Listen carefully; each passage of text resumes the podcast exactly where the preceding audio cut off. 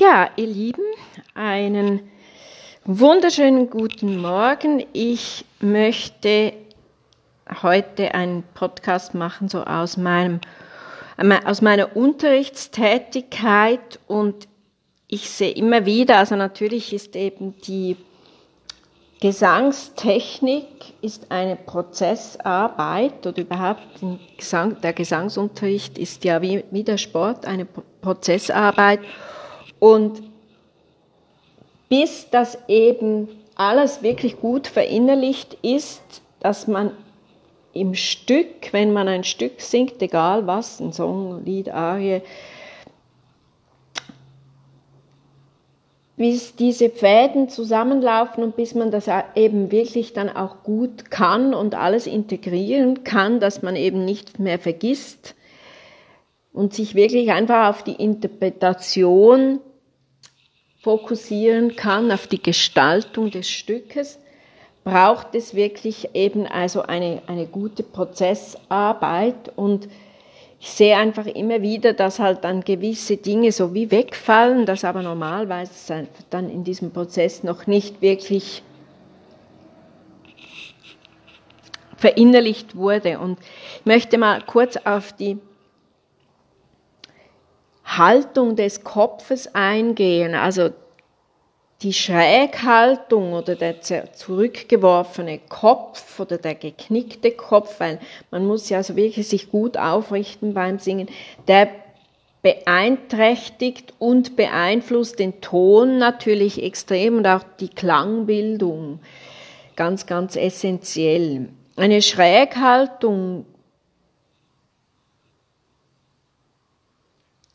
bringt, bringt eigentlich, bringt natürlich ein, einfach überhaupt nichts, weil der Klang verändert sich eben durch diese Schräghaltung ganz äh, essentiell und, und eben auch die Muskeln sind dann, also man ist dann fest, oder? Man hat dann, der, der Kehlkopf hat dann, ist dann muskulär eigentlich gestört, also er ist nicht mehr frei der fährt ja so wie einen Lift rauf und runter und wenn der Kopf in der Schräglage ist, dann ist eben diese, diese, diese Bewegung des Kehlkopfes oder die Einstellung des, des Kehlkopfes eben auch nicht mehr möglich, so, weil er soll ja möglichst unten sein.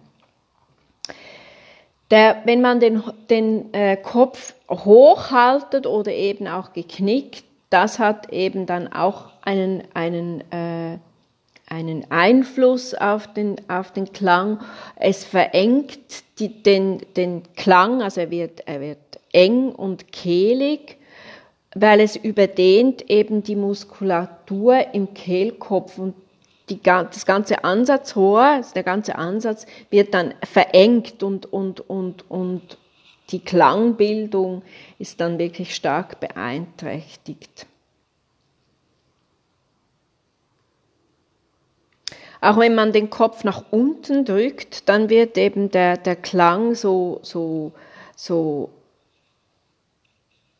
auch wieder eng. Also bei vielen Laiensängerinnen und Sängern sehe ich, dass das eben der, der, der Ton manchmal so, äh, der, der Kopf so ein bisschen nach unten gedrückt ist.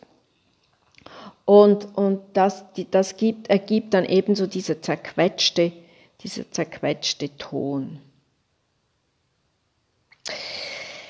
Man kann beim Üben, kann man das sehr gut vor dem Spiegel beobachten, selbst. Und natürlich im Gesangsunterricht soll die Lehrerin oder der Lehrer soll, soll das beobachten und dann eben entgegenwirken. Äh, man kann auch mal so als Übung so den Kopf nach vorne fallen lassen und dann langsam hochheben und wirklich vom Scheitel her wirklich hochziehen. Und dann kann man auch mal so ganz, ganz fein mit Betonung auf ganz, ganz fein den Kopf in den Nacken legen und dann eben auch den Widerstand spüren und dann wieder aufrichten vom Scheitel her, dass der, der Scheitel zum Kopf, zum, zur Decke, äh, parallel zur Decke ist. Das kann man so einfach auch mal den Schüler erleben lassen, ähm, wo auch der, der, das gibt dann so einen, einen, einen einen, einen Punkt, so, so einen, einen Schleifpunkt, sage ich jetzt einmal, äh, wo der, der geknickt zum gestreckten liegt. Und, und, und, und das ist eine, eine, eine günstige Position für den Kehlkopf, dass man so ein bisschen spüren.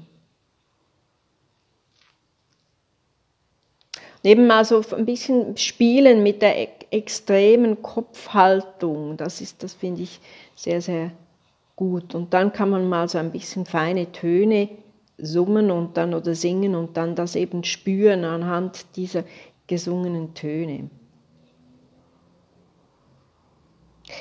Es ist eben wichtig, dass man da wirklich gute äh, natürliche Entspannungsübungen äh, machen kann. Also man kann dann eben auch wirklich ähm, so mit Nickbewegungen kann man da auch spielen und äh, genau, dass man das eben spielerisch angeht und so auch den Schüler oder die Schülerin motiviert. Genau. Ja, in dem Sinne, alles Liebe.